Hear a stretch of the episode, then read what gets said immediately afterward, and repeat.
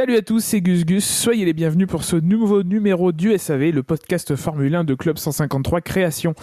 On se retrouve en ce matin du dimanche 24 octobre pour euh, parler du Grand Prix des États-Unis et du début du, week-end. Et pour m'accompagner, j'ai avec moi euh, une version 2014 de l'équipe, j'ai envie de dire, puisque euh, j'ai déjà nos deux fondateurs, Dino et Shinji. bonjour messieurs. Bonjour Gus Gus, bonjour, tout le monde. Bonjour Shinji. Bonjour, bonjour Dino. Et euh, bon, jusqu'ici, ça pourrait être un peu toutes les années euh, entre 2012, depuis 2012, mais on a aussi Buchor qui lui est arrivé en 2014. Bonjour, Buchor. Euh, bonjour à tous. Bonjour et bienvenue, Buchor. Merci. Gentil de m'accueillir dans votre podcast. Comment allez-vous, messieurs? Fatigué. Je me lève à peine. Ah oui. Ah, ça veut dire que couché, ouais. Ah eh bien, ça se termine à minuit. Alors, pour moi, ça s'est terminé à 23h55. Ah, t'as raté la pluie, c'est dommage. c'est ça, j'ai raté la pluie. Du coup, j'ai repris à 7h40 ce matin. C'était très intéressant. Au milieu, il y, a eu, il, y a eu, il y a eu un petit peu de sommeil. Euh, voilà. Alors, c'est clairement l'avantage de, de cet horaire de qualif et de Grand Prix, c'est que si tu peux pas voir le Grand Prix en direct, normalement, en termes de spoiler, t'es plutôt tranquille pendant au moins 7 à 8 heures. Messieurs, comme d'habitude, on va commencer par une petite page d'actualité, si vous le voulez bien. Et là, je m'attends à des protestations de malades. Voilà. J'étais sûr.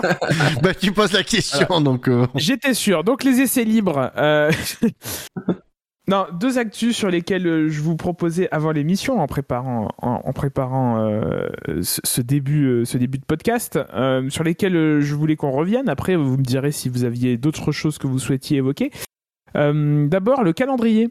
Euh, qui a été annoncé officiellement, euh, calendrier 2022, hein, donc, qui a été euh, annoncé officiellement par le Conseil mondial du sport automobile, avec, avec des changements par rapport aux dernières rumeurs qu'on avait évoquées ces derniers warm-up. Au final, on avait des doutes, sur le, des doutes sur le Paul Ricard et le Paul Ricard est là. C'est la Chine qui, si vous me permettrez la contre, si vous me permettez la contrepétrie, passe à la trappe. Donc je la répète, la Chine passe à la trappe. Euh, et c'est Imola qui prend la place de, du, circuit, euh, du circuit chinois. Est-ce que vous l'avez déjà? Oui, oui, oui. oui, oui, bah Soyez pas dépité comme ça. Oh, on aurait pu, on aurait pu faire encore fait plus sur Twitter, ça va. Non, c'est pas vrai. C'est pas vrai. C'est un mensonge. Fake news. Même si celle que tu as fait m'a permis de comprendre celle qu'avait fait Fab préalablement. Euh... Bien sûr. Bon, bah, je vous sens pas inspiré par euh, le calendrier. Euh... Ah, mais attends, je l'ouvre. Mais on est, on est déjà, non mais on est déjà dans une saison avec 22 grands prix où moi j'en peux plus, j'en ai marre de cette saison. Là tu me parles d'un calendrier de 23 grands prix, je sais que je vais en avoir encore plus marre. On, on sent le côté euh, mis au chausse-pied hein, quand même hein, des grands prix. Hein. Ah bah alors bon, je vous ferai euh, l'impasse sur les calculs de combien de double double header et combien de triple header. non, non, non, non, Oh non. Oui, s'il te plaît. Euh... chacun comptera son côté. Hein. vous compterez, vous irez voir. Euh, mais euh, c'est vrai que c'est un calendrier un peu plus intense. Et on a vu, on voit cette année qu'il n'y a pas que les spectateurs, les mécaniciens, etc., qui en ont marre, mais les moteurs aussi. Euh, parce qu'on sort d'une saison à 17 Grands Prix où ça a été pépère niveau pénalité. on a de nouveau maintenant encore des pénalités, on, on évoquera plus tard hein, sur les, changements de, de moteur. c'est vrai que ça fait beaucoup. Mais quand même, euh, il, y a un intérêt, il y a un intérêt économique pour la F1 et pour après notamment les saisons Covid, il y a un intérêt économique. Même si je pense que ça sert aussi un peu, c'est une vieille intention comme d'avoir un calendrier aussi long. Donc le Covid sert aussi un petit peu de, de, prétexte pour justifier ce calendrier. Malgré tout, ça va quand même pas faire de mal. C'est des rentrées d'argent euh, quand même substantielles pour la pour la F1. C'est du spectacle en plus, d'autant qu'on aura plus de courses euh, puisqu'on a 23 grands prix, mais il faut rajouter les, les courses sprint. Donc euh, voilà, c'est entre guillemets bien pour la F1. Maintenant, moi, je pense qu'on a, là, on a passé le, seuil de, c'est trop long en fait, ça tire trop en longueur, il y a trop de tension en fait. Il y a pas, il y, a pas assez de week-end off. Il y a quand même des. Il y a des allers-retours de dingue quand même, euh, Europe, États-Unis, Europe. enfin, c'est. Oui, c'est vrai. Et en plus, comparé à, cette saison, c'est encore plus condensé puisqu'on va du 20 mars au 20 novembre. Euh, donc 7 mois pour euh, à peu près hein, pour pour caser. Euh. Est-ce qu'ils auraient pas voulu comment dire? Il y a la Coupe du Monde de foot en fin d'année. Oui, alors effectivement, il y, a la Coupe du Monde de foot qui démarre le 21 novembre, donc ça finit juste avant, il y a un passage de relais, hein, grosso modo. En plus, c'est pas loin, puisque Abu Dhabi, euh, Qatar, euh, c'est à côté. Euh, ils ont voulu éviter le clash avec cette magnifique Coupe du Monde. alors ce clash-là, ils n'ont pas voulu. Par contre, Azerbaïdjan le 12 juin, vraiment, c'était pas possible de mettre le Canada quitte à mettre un Grand Prix.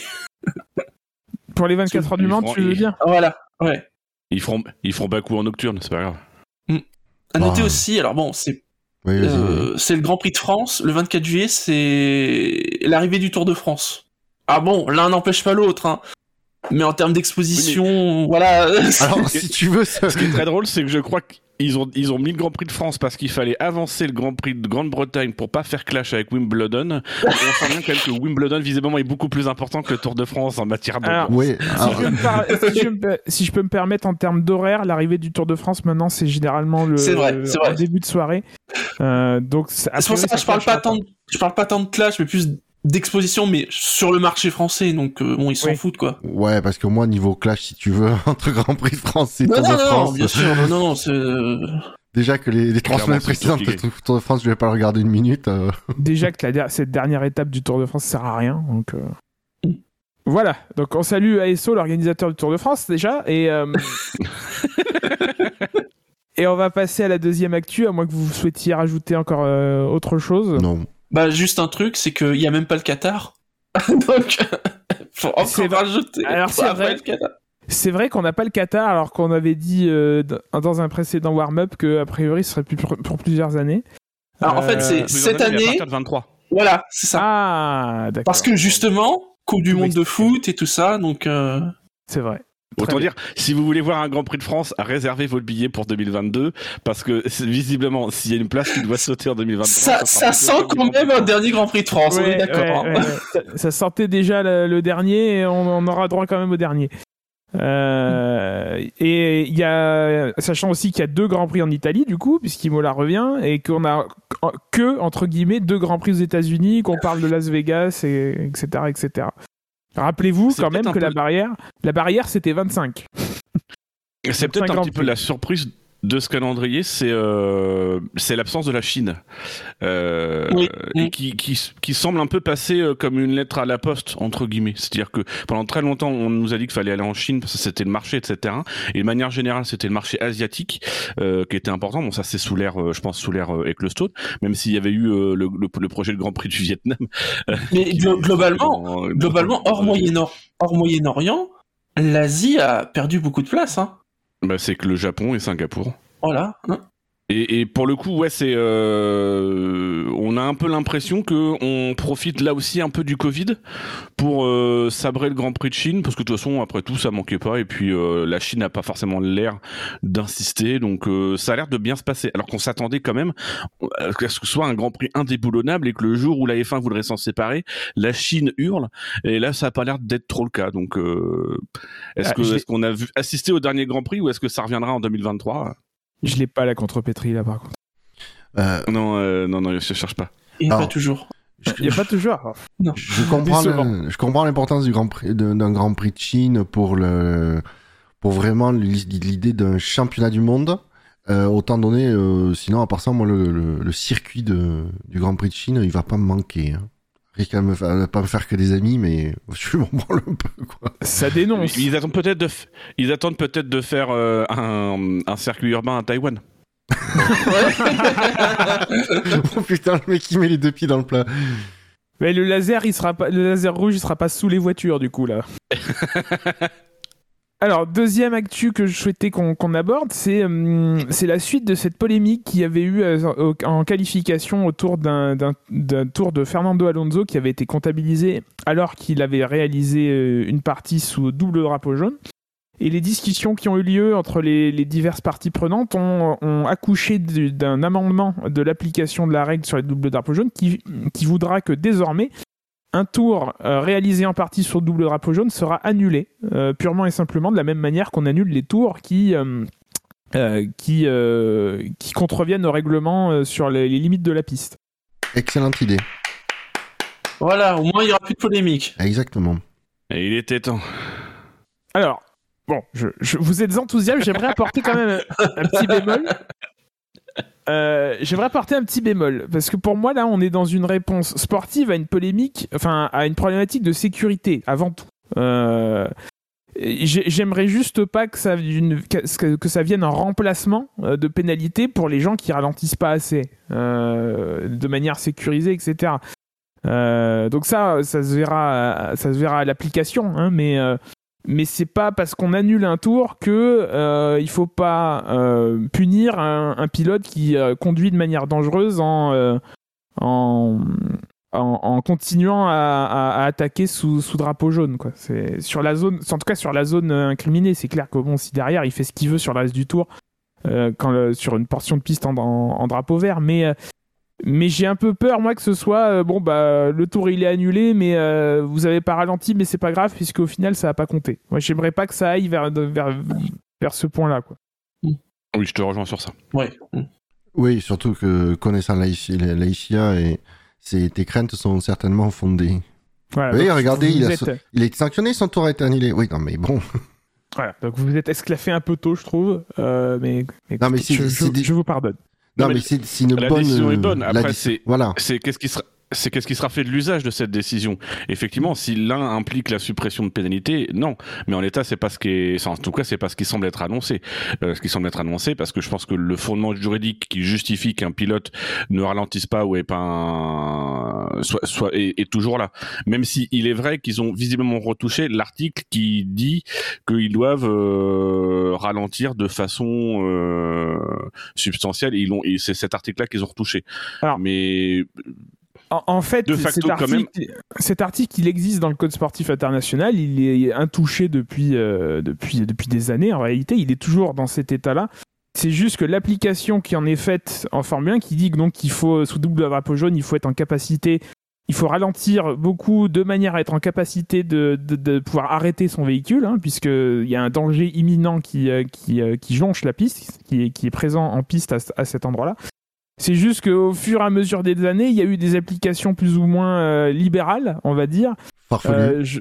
Farfelu, je me souviens euh, bah, en 2014 malheureusement de sinistre mémoire où il fallait pouvoir prouver que tu as levé dans des micro-secteurs pour ralentir de 5 dixièmes, ce qui est rien et ce qui en plus prend pas en compte les, les changements de, de conditions en piste, notamment sous la pluie. Hein. On, on, ramène au, Grand, Prix, Grand Prix du Japon.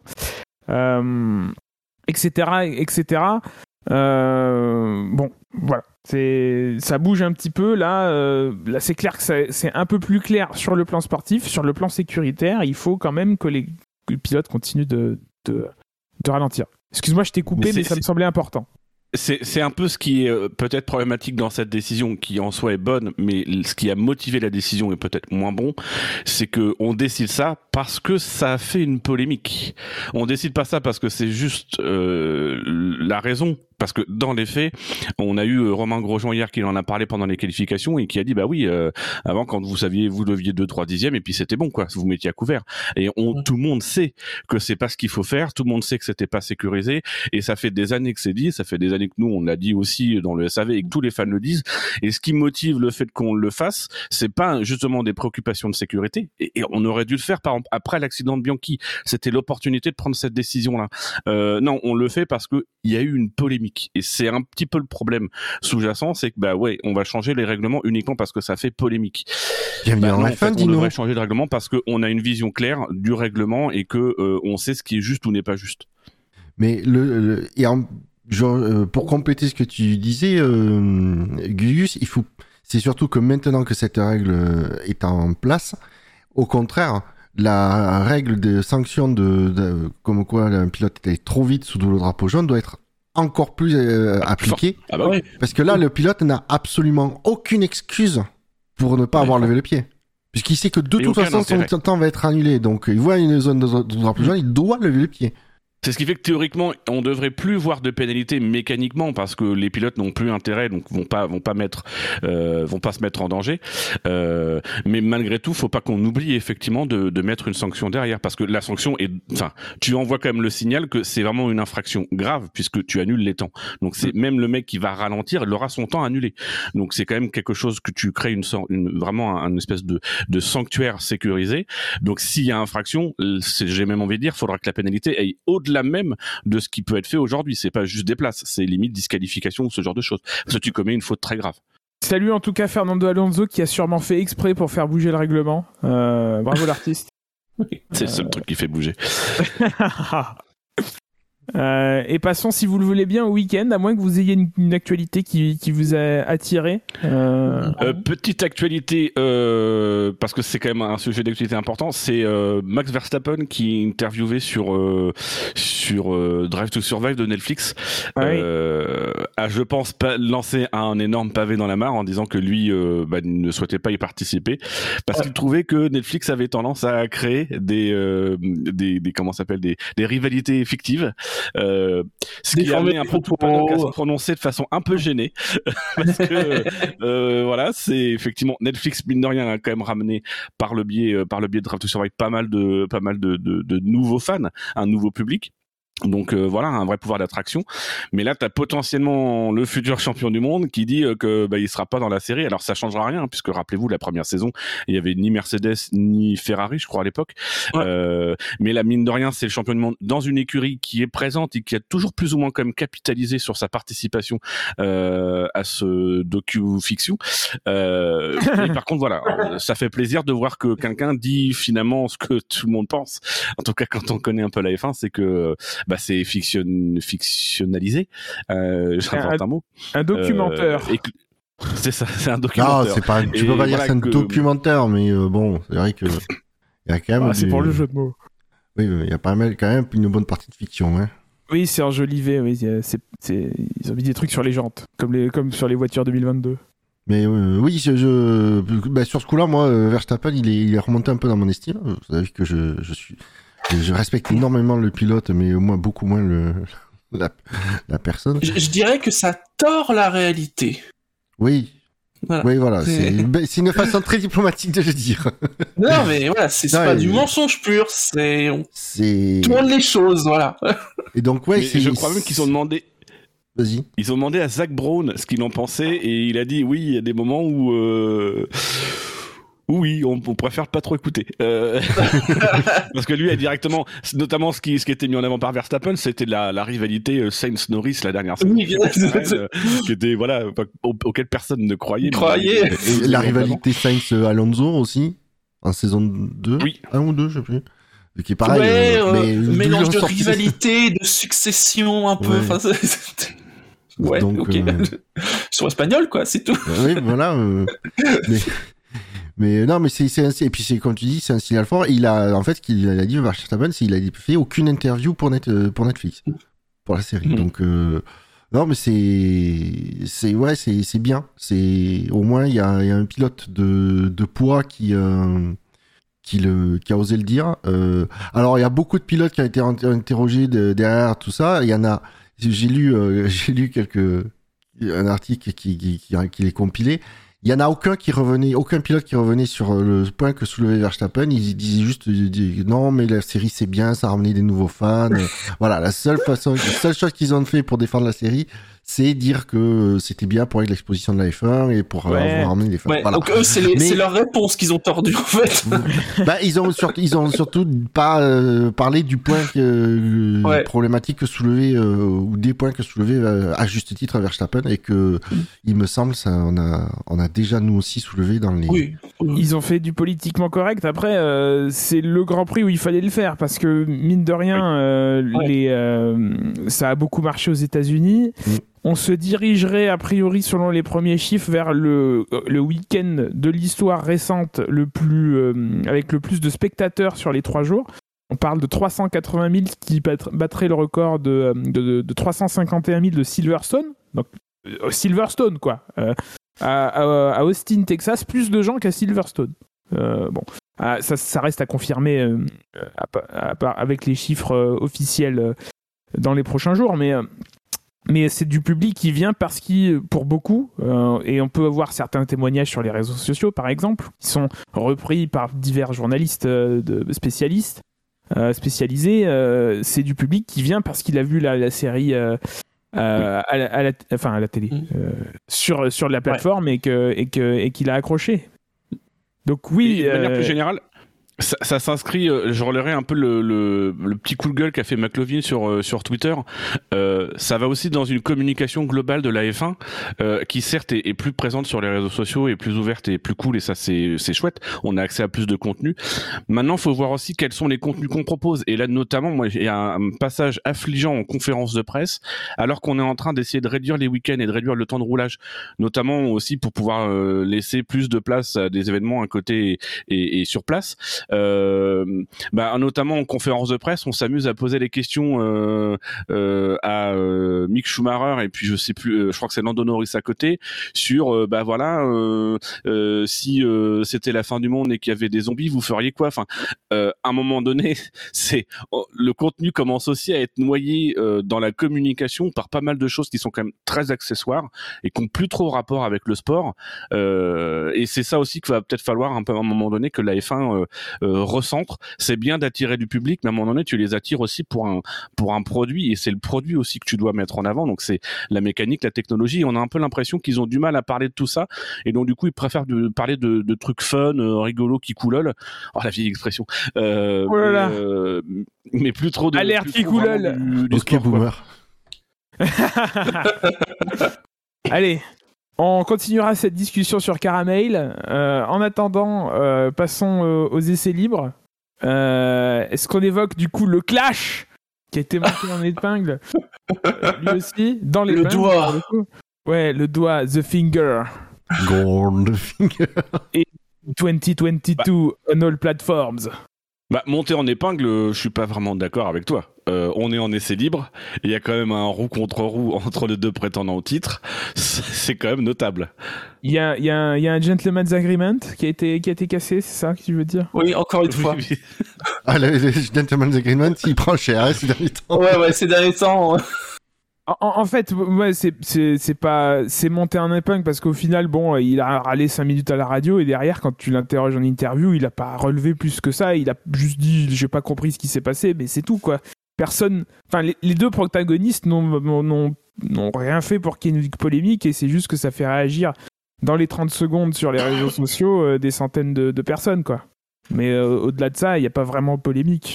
Enfin, il y a rien d'interdit quoi. C'est juste que ouais bah il a gêné il a gêné sur un tour. Bon bah voilà c'est un peu de my game c'est mais c'est pas je sais pas. Bah voilà t'as tout dit c'est ça le truc. bon bah voilà bah suivant. Alors euh, le reste des essais libres. C'est Vosley Sadlis et les pneus arrière euh, prennent cher voilà. Passe au calife.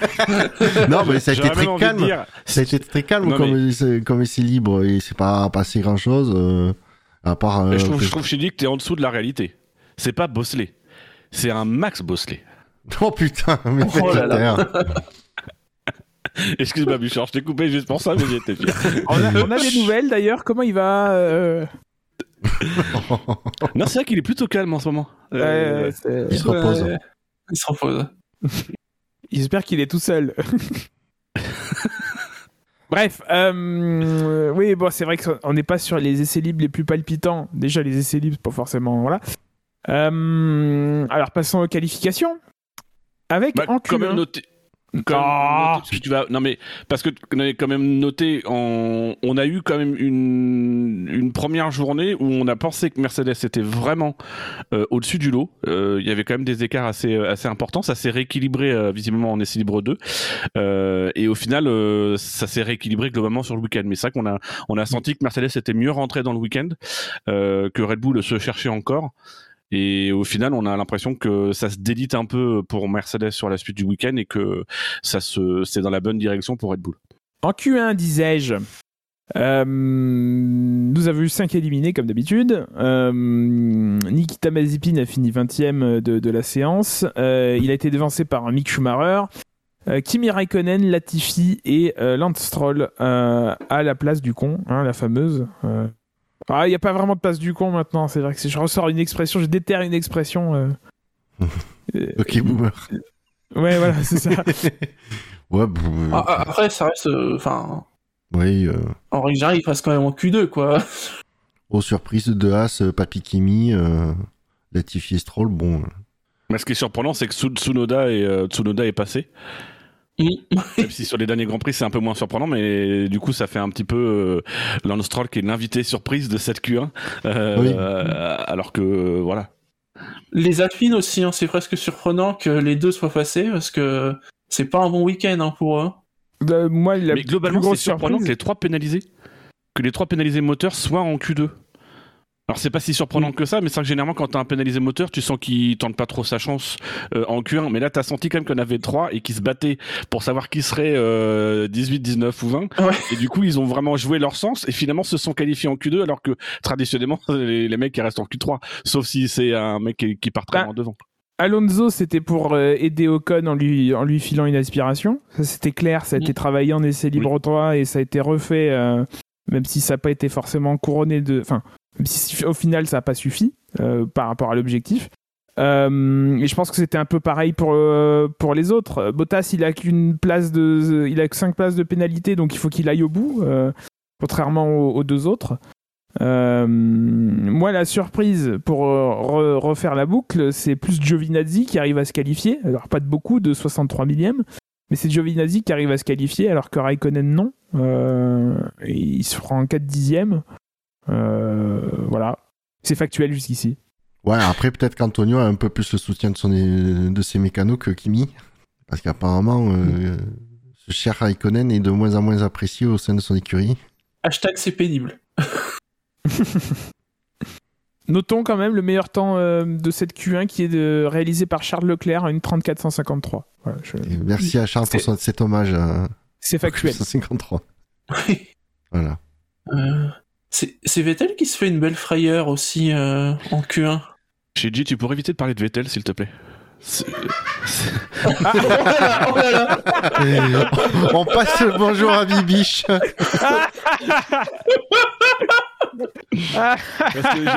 J'ai découvert que le pilote dont je suis fan absolu, que je trouve beau, merveilleux, en fait, a une oreille droite qui est juste immonde. Euh, voilà, donc je, voilà, je vous invite à regarder son interview d'hier. Son oreille droite, elle ne ressemble à rien.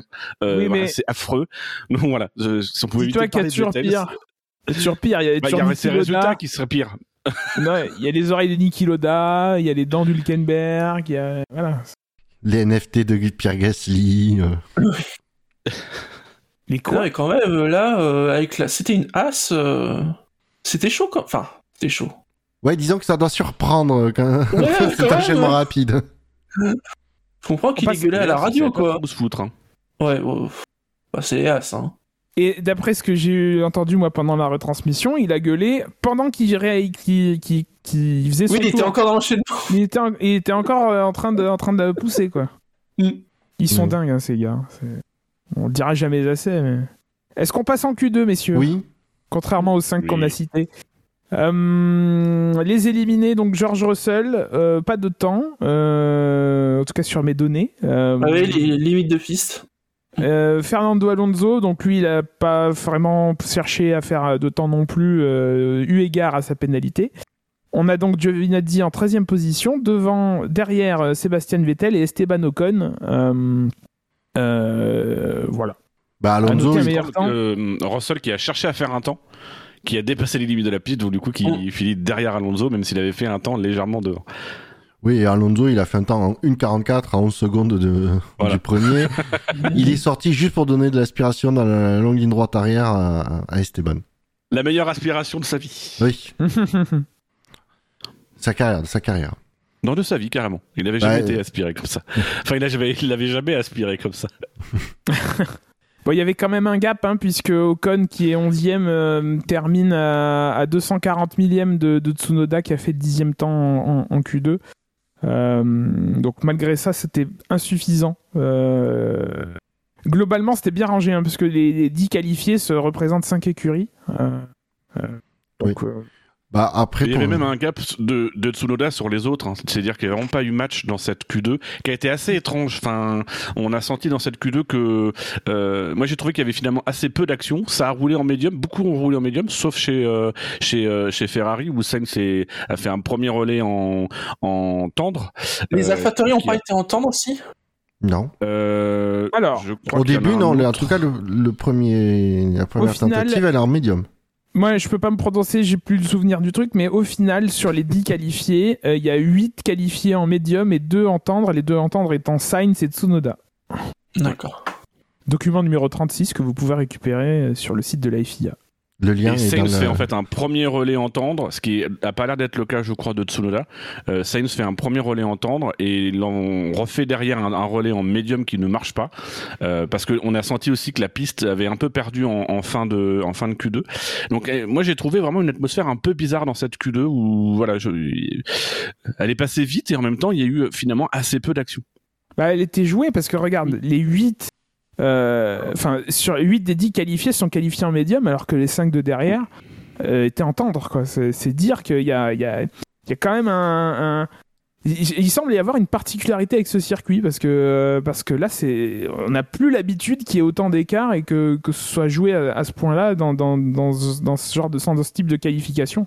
Et même, tu évoquais le gap, mais il y a un, il y a un Ocon qui fait un 1.35 377, Tsunoda donc qui est dixième à 1.35 137, et le temps le plus proche, le neuvième, c'est c'est euh, Ricciardo en 1.34 643. Donc il y a déjà 5 dixièmes entre le neuvième et le dixième. Donc euh, oui, effectivement, c'était c'était facilement joué quoi. Donc et on passons a vu plein à la... de pilotes abandonnés en fin de Q2 quoi. Donc passons à la Q3 parce qu'il ne reste que 6 minutes, euh, messieurs.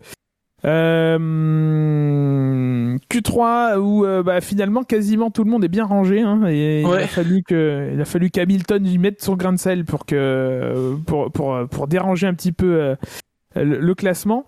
Ouais, Perez avait qu'à faire le boulot aussi. ouais, aussi aussi aussi. puisqu'on a euh, en tout cas euh, au 9e et 10e position Gasly devant Tsunoda, on a euh, côté McLaren Ricciardo qui a devancé Lando Norris, on a Charles Leclerc qui a réalisé un meilleur temps que Carlos Sainz au 5e et 6e rang. Et donc, dans le sens inverse, Bottas 4e, Perez 3e, Hamilton 2e et Verstappen 1er, seul homme sous la minute 33 en 1.32 910. Moi, j'aime bien ce classement de, de, Q3 parce que finalement, il montre que les, les, les performances des, des voitures, ben, c'est quand même assez. Euh, il y a quand même une hiérarchie établie. Euh, alors, qui peut varier d'un circuit à l'autre, mais il y a une certaine hiérarchie établie entre les équipes, on va dire, euh, juste en dehors du, du, du, top 2. Et que par contre, entre Mercedes et Red Bull, ben, c'est serré, quoi. C'est un peu mélangé. Très belle qualif de Oui, on, je pense, a... meilleur qualif depuis le début de saison. Ouais, on a pu euh, croire, euh, il a pu croire à, la pole pendant un moment. Hein. Il a jamais été largué par Verstappen. Euh, il a toujours collé au niveau performance à, Verstappen. Parfois à quelques millièmes seulement. Parfois devant, comme ça. On aurait aimé qu'il fasse les on aurait aimé qu'il fasse l'effort de plus pour sécuriser euh, la première ligne parce qu'il l'aurait mérité effectivement, mais malgré tout il est euh, il est à à peine deux dixièmes de Verstappen, ce qui ce qui finalement arrive assez peu souvent. Donc euh, et puis il part il part du même côté que Verstappen, visiblement le côté, le côté droit de la piste est plus plus propre donc. Ah il va il, il, risque d'avoir un rôle important hein, pour la course. Hein. Surtout que Bottas sera neuvième lui, enfin partira neuvième. C'est 15 millièmes, c'est parce qu'il n'a pas jeté la voiture comme les cyclistes euh, après un sprint. Non, mais ça va promettre pour le départ. Alors le départ, comment est-ce que vous envisagez euh, ce départ? J'ai un peu l'impression bah, que tout le monde se frotte les mains d'avance et... Euh, bah, c'est-à-dire que la configuration est propice au drame. voilà. Disons que... Il se Moi j'aimerais que... Ça dépend... Vas-y, vas-y. J'aimerais qu'Hamilton euh, pense pas qu'il a Verstappen à côté, mais Rosberg. Ça rappelait de bons souvenirs à cet endroit-là. Ou comment, comment pousser euh, son adversaire euh, à l'extérieur à la sortie du virage 1. non, mais effectivement. J'ai un peu l'impression qu'on est dans la même atmosphère négative que quand, quand par rapport à Bottas à Sakir l'année dernière. C'est-à-dire que à force de, de, vouloir que euh, Russell euh, performe et euh, se batte pour la victoire, etc., bah, on, est un peu peut-être dans la, dans la prophétie, prophétie autoréalisatrice, quoi. Euh, ça va se passer parce qu'on met tout le monde un peu dans des dispositions psychologiques pour se dire que c'est ce qui doit se passer. Euh, c'est un peu moi comme ça que je vois les, que je vois les hmm. choses. Je, je, j'ai pas d'avis sur la question. Moi, il se passera ce qui se passera, mais mais, mais les, les, médias, les gens, euh, enfin, euh, veulent que ça, que ça ah. le clash. En majorité, je veux dire, euh, pas. le vouloir, non, mais on peut pas s'empêcher de, d'imaginer ce scénario. Après, d'un côté, la, la, configuration du virage, avec très large en entrée, pas non plus super serré à la sortie, fait que tout peut se, les deux peuvent très bien passer le virage sans problème. Ça va aussi dépendre comment, comment chacun, son impulsion de départ, si, si c'est euh, si c'est bien ou si c'est moyen, voire raté. Et du coup, euh, qui est devant à quel moment? Parce qu'il faut rappeler que la pole position euh, sur ce circuit est à droite, à l'extérieur, à l'entrée de virage. Donc finalement, la position d'Hamilton à, l'intérieur peut, le peut finalement l'avantager un petit peu, surtout s'il part un peu mieux que Verstappen, ce qui est pas gagné. Et donc après, je pense que Hamilton, lui, il va être très prudent je ne serais pas surpris. Et c'est finalement mieux que ce soit Hamilton à l'intérieur et Verstappen à l'extérieur pour que les choses se passent bien. Et là, il y en a un des deux qui cale sur la grille. Alors là, il y a des chances qu'il se fasse refaire le diffuseur. Oui. Donc. Euh, non, puis je pense qu'ils vont, ils vont être aussi prudents, même si, attention, on parle de Hamilton et Verstappen, et la prudence, c'est pas forcément. Euh, mais il y a quand même des petites interrogations. On sait côté moteur, visiblement, du côté de Mercedes, il y a des petites interrogations. Là, il y a une petite alerte chez Red Bull sur l'aileron arrière, puisqu'ils mm. ont dû changer, enfin, ils, vont changer les ailerons arrière des deux voitures, je crois, parce qu'il y a une, une, grosse fissure euh, sur le arrière de Max Verstappen. Ils ont changé en essai libre 3, ce qui veut pas dire qu'ils n'ont pas le droit de changer euh, par la suite. Hein, mm. Avec l'accord de la FIA, ils peuvent le faire, même sous régime de de parc fermé. Oui, pour une euh, ils l'ont déjà eu fait. De rappeler que Bottas a 5 places de pénalité Oui. Parce qu'il a changé un, Mais part composant. Ouais, il part pas. Et c'est euh, du coup c'est Leclerc qui part quatrième. Donc par contre, tu vois, je serais plus inquiet au premier virage par Leclerc finalement, qui a tendance à être un peu optimiste. Même sur ses coéquipiers. Donc, Et encore euh, plus s'il a retrouvé un moteur 2019. En plus, la Ferrari, ouais, a l'air de, ça, a l'air d'aller ce week-end. Ah, on a plus, on a plus beaucoup de temps là. Euh, messieurs, on a aussi une stratégie en deux arrêts, a priori, qui serait euh, prévue. Ouais. Voilà, ça ne vous inspire pas. Donc un podium en 30 secondes. Ah, Verstappen, euh, Perez, Hamilton. Pareil. Verstappen, Hamilton, Leclerc. Perez, Leclerc, Ricciardo. les mecs ne, ne misent pas du tout sur un accrochage. Non, ouais, ouais, pas du Combien vont finir Verstappen et Hamilton? Euh, Ils vont pas finir. Hein ouais, tout est son contraire. Euh... Sur ce... Eh bien, on arrive à la fin de l'émission. On va réussir peut-être à euh, finir. Bon eh ben Grand Prix. Eh ben, merci de vous avoir Bonne course. Salut. Bon Grand Prix. Salut à tous. Et à bientôt. Bon Grand Prix. Tap, tap, tap.